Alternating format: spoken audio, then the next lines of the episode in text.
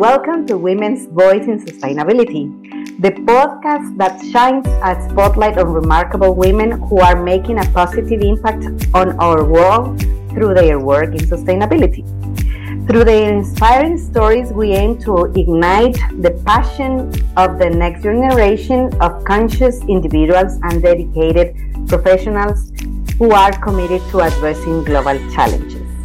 In today's episode, um, I like to um, first introduce my colleague Maria Ines Miranda and myself, Glenda Lee, and we have the privilege of interviewing Brandi Colander, uh, an extraordinary woman who has been instrumental in driving change in the field of sustainability. But before we dive into our conversations, let's find out um, something about Brandi who is joining us today. So maybe Brandi, can you tell us where you uh, now, where are you from, what do you do for a living, what you like? The floor is yours. Absolutely. First of all, thank you so much for having me. I really do um, just value the opportunity to have this exchange. Um, this is an area of, of tremendous passion and commitment for me. Um, I was introduced to this space by my father um, who would uh, take. Um, I have a younger brother, and he would take us after church on Sundays to the reservation in South Orange, New Jersey, and he would expose us to nature. And um, now that I'm a mom, I realize how valuable this quiet time probably was for my mom, but for us, we were so excited to explore. Um, and I think that connection is something that never left me. Um, and I found myself trying to integrate it in my academic studies over the course of um, undergrad and then graduate school. And um, I'm very grateful to have had parents who um, would really focus on nurturing that curiosity as opposed to having me sort of focus on what they thought could yield the most financially over time. So I think that I am, you know, to the extent that I have a privilege, I think the privilege was having parents who nurtured that curiosity and, and allowed that to be the driving force in my sort of academic exploration. Um, to that end, I think I've been very privileged also in terms of being able to work across sectors. And when I think about um, the work that we have in front of us now and the headlines that I'm reading today, um, it's daunting. And I say that as someone who studied at the Yale School of Forestry um, and Environmental Studies, now the Yale School of the Environment. And literally, they were anticipating some of these headlines. I mean, I took graduate courses on climate change. And so to now be at the place where these headlines are here and we are trying um, at earnest at every level to figure out how to accurately solve problems and move through misinformation. Um, that has been, I think, the call to action the last big thing I'll say is um, I am a mom. I'm a wife. I'm a daughter. I think we all have our own connections to the natural environment, whether you studied it formally or not. Um, and you have to be invested in this one way or another because it's impacting your daily life.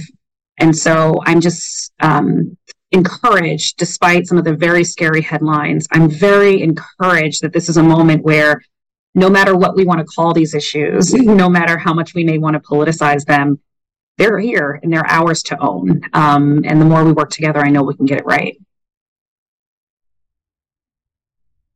Excellent. Excellent. That is a nice uh, introduction. So um, basically, you mentioned what encouraged you to pursue these these uh, uh, topics related sustainability.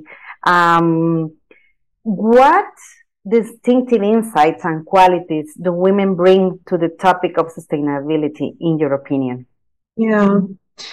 I mean, I think our lived experiences individually and collectively, um, there's not one role for one gender to play, certainly, but I do think that our inherent biological differences inform our experiences. So mm. everything from childbirth to food and nutrition to consumption when you're bearing children and how much you use over time. Are you going to use you know, disposable diapers? Are you going to use cloth diapers? I mean, there's so many decision points that I think women are uniquely, um, traditionally the ones making in a household day after day that have an impact on consumption and have a direct impact on sustainability and spending power. And so I think um, you know, how do you engage with the outdoors? All of those are things that um, we are better informed as a society if you have that being shaped by um, women.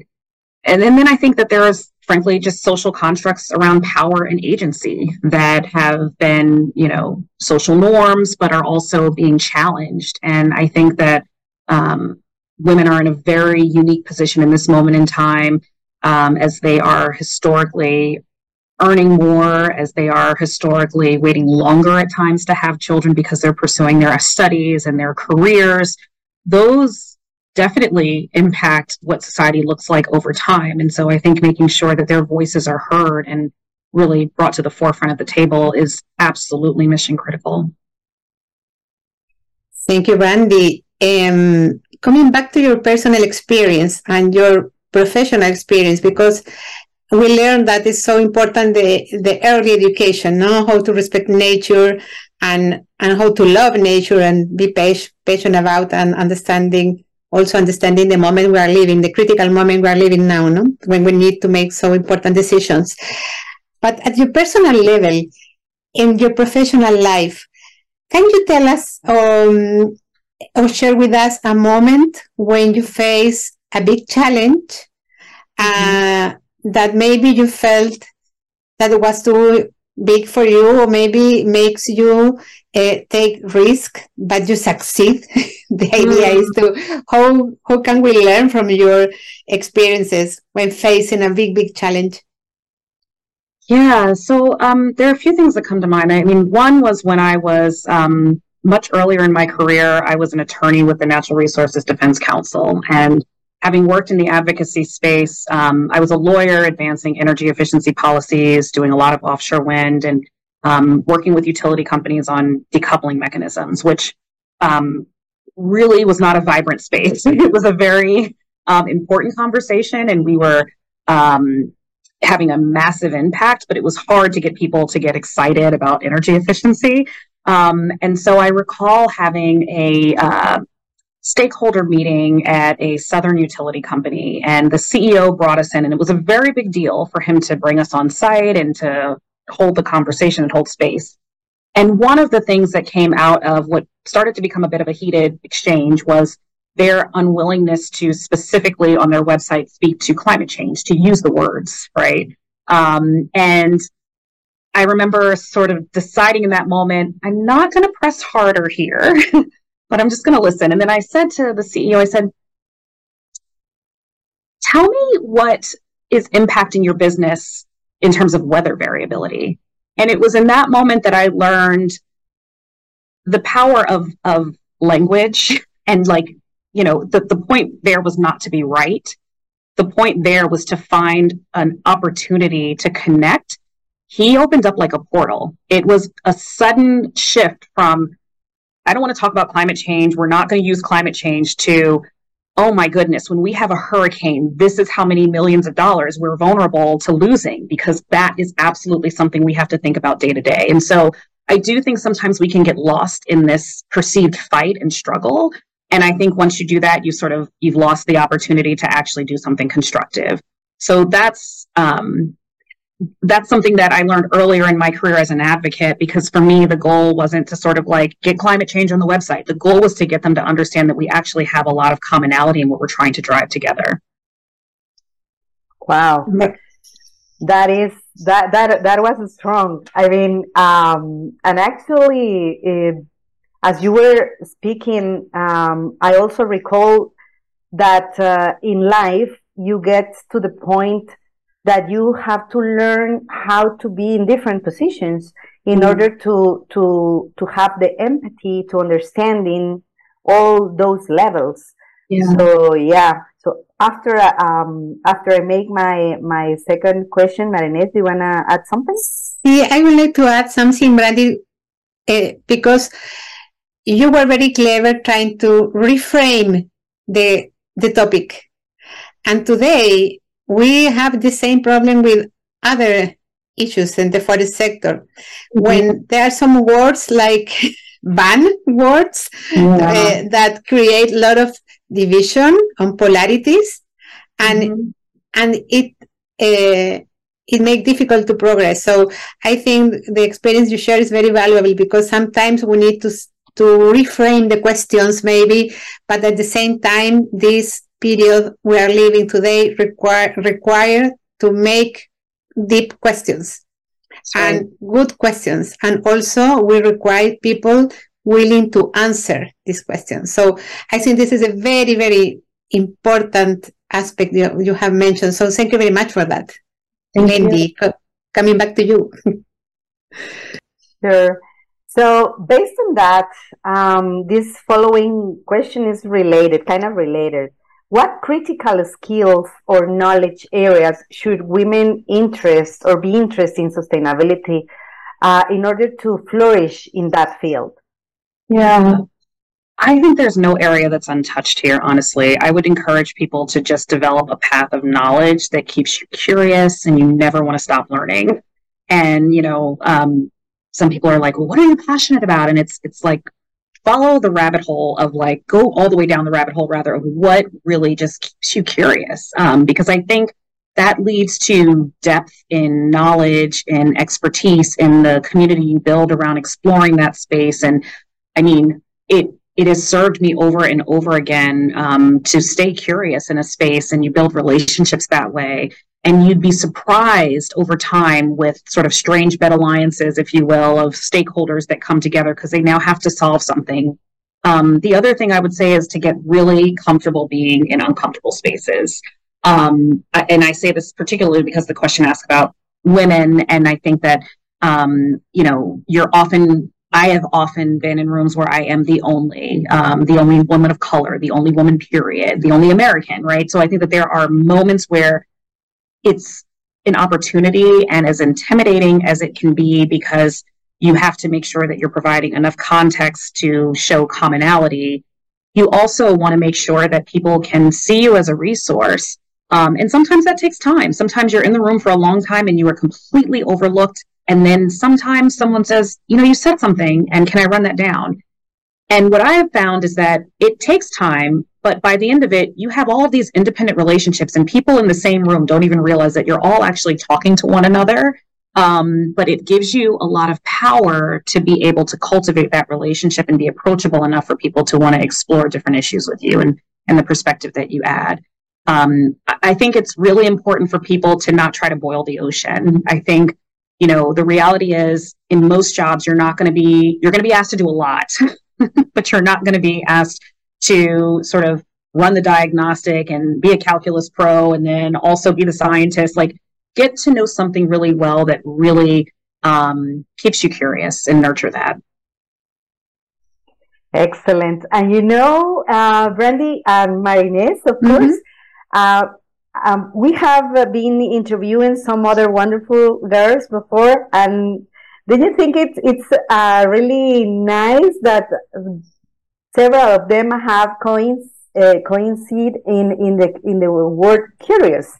I mean, mm. definitely curiosity is an element that make us dig and go and run for whatever we, we wish to achieve.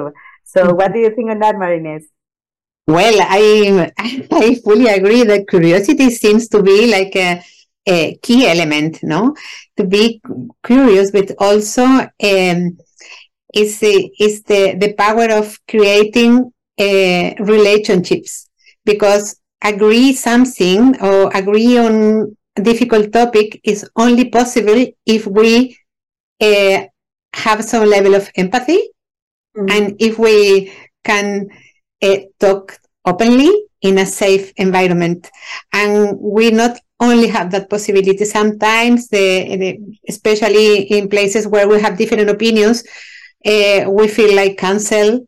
Sometimes we feel like we are not in an environment that allow us to make uh, uh, say our opinion. It's not only for women, no, in general. So I appreciate very much what you said, uh, Brandi, about this uh, have the possibility to speak and be heard it's very important. Absolutely. And I we know with Glenda, and we are aware that you are now candidate to be to integrate the board of directors the international board of directors of the Forest Stewardship Council, which is the main organization um, an NGO protecting the forest you know, and, and promoting responsible forest management. So our question for you, and we know you represent the, the economic chamber. So what uh, was your inspiration to to apply or to to run as candidate? Yeah. And uh, why the members should vote for you? Yeah. Uh, and, and what will be your concrete contribution to this board, uh, international board? Yep. Thank you for the question. Mm-hmm. So I think um, there are a few driving factors. One is just um, I've talked to a few different folks, um, sort of in in the ecosystem, and it was clear that they were encouraging and, and did not feel like there's currently representation that that shows sort of the diversity of the background that I have to offer, but also the sector that I'm currently representing. So I'm currently the Chief Sustainability Officer um, for a renewable energy biomass company, wood biomass called Enviva. We're based in Bethesda. We source from the Southeast Timber Basket and we sell um, to customers around the world. And one of the things that um, I think is really imperative for any framework, any um, stakeholder organization is that they stay close to how business is evolving. And one of the things that I think can be polarizing, of course, is when you have narratives and misinformation around data, um, because you really, you know, numbers are numbers. They actually do tell a story. and so I think um, when I think about the work that we do as a company, and Enviva was the pioneer for this wood biomass sector. So we've learned a lot. And the beauty of maturation is that you get better. And to have this body, um, frankly, just not as connected with an industry that is so reliant on a resource um, derived from our forests, right, our wood, it really seems like just a very natural extension of what we could be doing to better understand how to continue to honor this resource. And the way I like to think about it is if you are in the business of relying on um, any natural resource, you're inherently going to be in the business of wanting to make sure that that resource is always there because the moment it's not, you're out of business. so when I think about who's a really good steward of forests, I think about us because we are the ones who are investing in conservation and certifying organizations like FSC, right? We are the ones that are partnering with different stakeholders we aren't in business if the resource is no longer there to be cultivated. Um, and this is a unique company in that it actually has a core mission around mitigating the impacts of climate change. And so I think, you know, it just seems like a, a very obvious opportunity to um, create more synergy, more synergy there. I, I also think that over time, you know, the the intention of sustainability has become very cumbersome administratively. just going to be very candid. I think that there is a moment in time right now where it doesn't matter where you are in the world, you are feeling bogged down by the numerous frameworks, by the numerous definitions, by the regulatory overlays to be able to accurately disclose the work that you're doing and the impact that it has. And so my hope in joining is that I can try to provide perspective and connectivity and then some of my experiences across all three sectors, having been in advocacy, having um, served in the federal government here in the United States, and then of course, um, having been on the corporate side.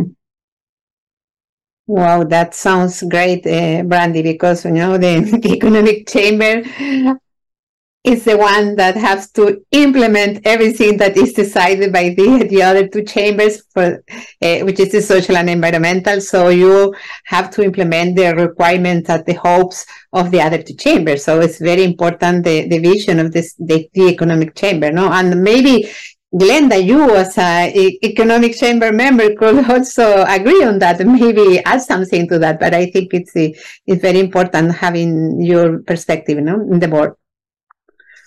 Yeah, definitely. Um, yeah, because in the end, uh, the, the this tool, the FSC tool, uh, search or looks for for balance all those aspects, and of course, the the economic chamber has a lot of power, but it's supposed to be equal power among the other the other two two chambers, right? So, well, talking about frameworks and policy making, what do you think, uh, Brandi, that how, how can women leaders effectively can influence policy making and promote larger scale systemic change? Yeah. Um, I love this one, honestly. I um I had an opportunity um just by way of an example to um uh, my my my top line answer is to build new platforms. I think the old ones are simply broken. And an example of this in my own life was a couple of years ago where um, a small group of us, it was four women who, three of us are attorneys as well. And um, we are all Black American women, and we decided that we really wanted to do something when it came to representation at the Supreme Court level and committed to and built an organization and a campaign around um, Supreme Court Justice Ketanji Brown Jackson, her nomination, and then ultimately her confirmation. And it was called She Will Rise.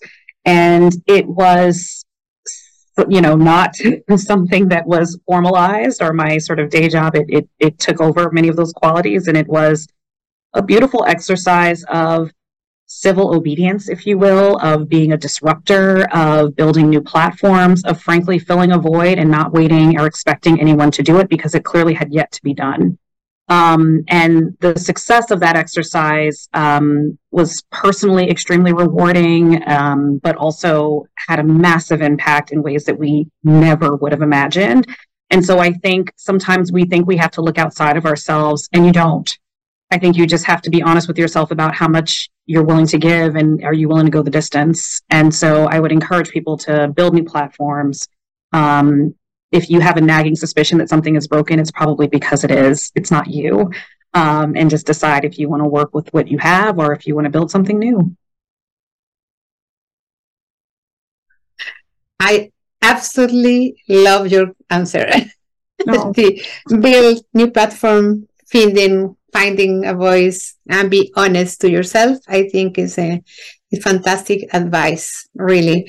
And I we just remember, Glenn, that we, we heard something similar in the morning, no? Uh, from our other colleague. She said like the same, but differently. Uh, if we are not inv- invited to the table, we create our own table. Sure. Yeah, yeah, or build your own. yeah. And I think we are trying to do the same with this very small initiative that we want to make visible women women voices, no? Which I think we need too much. Yeah, I mean, uh, this platform alone is an is a testimony. So, like, thank you for creating the platform that allows me to even mm-hmm. share um, but I think also you're not doing it alone. It, it's it you find your people, right? Because no one does mm. any of it alone. No, of course. But now, Brandi, I think Glenda has some questions. some okay. questions for you. yeah, thank you. Um, so I will I will throw a, a, word, and you can say whatever jumps into your mind. Uh, I will start with empathy. Mm. Compassion. Passion. I like that. Uh, power. Mm. Agency. Urgency. Okay. Agency. Agency. Okay. Hunger. Hmm. Urgency. Urgency. you, you mentioned one word that I love Disruptive. Mm. Impatience. Okay. Mm. FSC. Hmm. Facilitator. Okay. Communities. Hmm. I think power, to be honest. That's the first word for me. Perfect. Climate change. Mm our imperative. All right. Fear.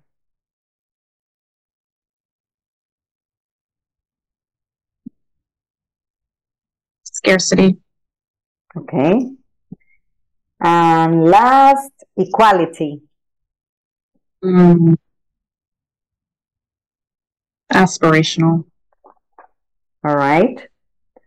Nice. Nice. yeah, I, I always, I, I mean, uh, some months ago, I, I, I was in, in some type of this uh, um, activity, and I, I, I really like it because mm. because you just it, it's it's uh, the first word that pops up, you know. So mm-hmm. yeah, it's a good exercise. yeah, that's good. Glenda, and I also like this uh, uh, exercise very much because it it uh, allows you to to express your inner feelings, no, and thoughts, and in in a, in a very fast, very fast, no. But Brandi, if you, how is your relation with power? How do you see power? Because sometimes women, uh, we are like a little bit shy. we don't want to maybe accept accept public, publicly that we like to be powerful, that we want to to get places where the main decisions are. So how do you see the power and how do you relate with power? Yeah. Um, so my mom's an educator and she's always raised us to never assume. She's, you know, titles don't hold power. Um, people give power to people they respect and to always be kind from the janitor to the CEO um, because they all have some influence over your life. And um, I've always taken that to heart.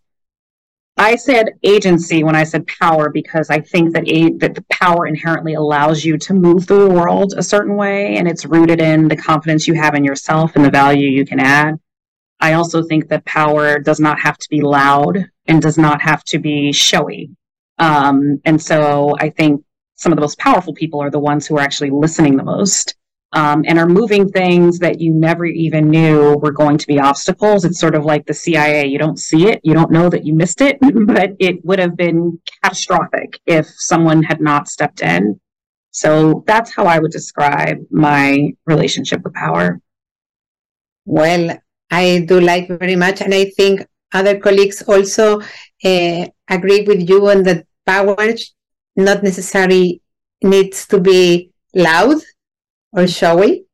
Mm-hmm. And the thing I think we need we need to find our own way to exercise power, no? That's According right. to our talent, our our yes. abilities, no? Yes, yes, absolutely. Yeah. So Glendy, we have yeah. a yeah, yeah, I fully, I fully agree with with you guys because um, um, by being ourselves, that's the main power. That starts with that. Mm-hmm. And not assuming you also mentioned that and I, I, I agree i agree with that. I never assume things. I don't i never took the things for for just like that. I go and dig to to make sure of it. So it's it's, it's good. One last question. Yeah. Um what message do you provide to younger women out there who are young who are maybe not knowing what to do uh, for a career um, for a living. What will will be your message for for those young women out there?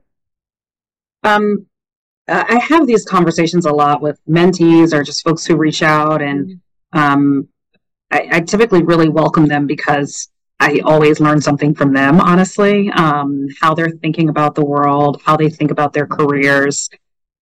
I am always encouraging them to be willing to be nimble and to not assume that the sort of uh, structural um, path of careers is what their life experience will be. So don't chase that because I think if we've learned anything from COVID, as an example, we've learned that people can find ways to work remotely and that, you know, people I think got more connected to how they actually wanted to spend their time and are aligning their lives and their livelihoods with that. And so if you really listen to what makes you tick, I think you will allow yourself to move in those spaces. The other thing that I tell them that's often controversial, but I do believe it is the dash of life is very short in the grand scheme of things. Um, and when you have studied science and you sort of look up and, and think about things in the global context, climate change, et cetera, you think about your life we are so small in all of it. Um, and so take yourself seriously, number one. But number two, don't waste it. If you feel like a place is not a place where you are going to thrive, leave. If you are worried about having to explain that on your resume, that ought to be the least of your concerns. People will hire you because they think there's something in you that they can contribute, that you can contribute to what they want to build and grow. And it's really important to have the faith and confidence that that will carry you, not staying in a job where you're miserable and you and everyone around you can feel your misery. um, and then the last big thing I would say to women who are interested in partnering and growing families is you don't get that time back. Um, and so be willing to shape your life in unconventional ways so that you look back feeling like you got the most out of that moment um, and trust that you will always have time to work. There's always going to be someone who needs you to solve their problems and will find a way to pay you to do so. So um, I think I think motherhood is a gift if you choose it, and you don't get that time back, and you want to make sure that you're um, willing to make unconventional choices to make it work for you and your family. Well, that's so true, Brandi. As a mother myself, uh, I'm also I belong to a previous generation. So when when I was listening to you, I just remember my early years of as a professional.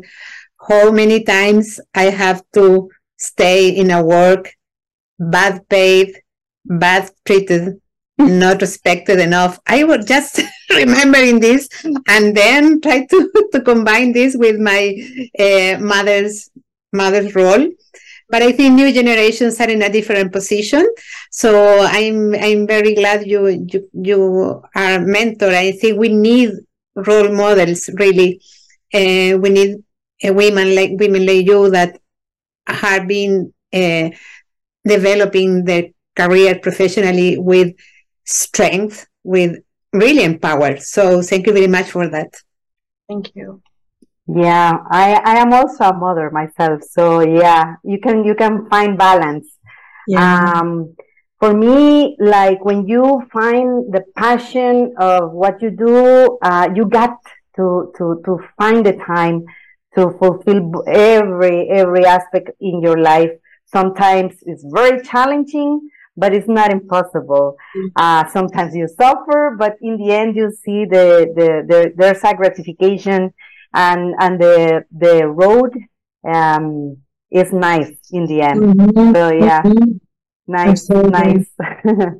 Absolutely. well, well, we, we come to an end. Once again, we sincerely appreciate this opportunity to learn more about you. Um, and we wish you every success in achieving your goals, including securing a place in FSC International Directory. And yes. of course, and of course, we invite you to keep listening to this Women Voices in Sustainability so you can learn more about these wonderful uh, women just like Brandi. So thank you so much. Thank you, Ladies, it's been a pleasure. I really thank you. And please continue to keep this platform going. We need the space. So thank you. Oh, thank you, Brandi. It was wonderful to know you.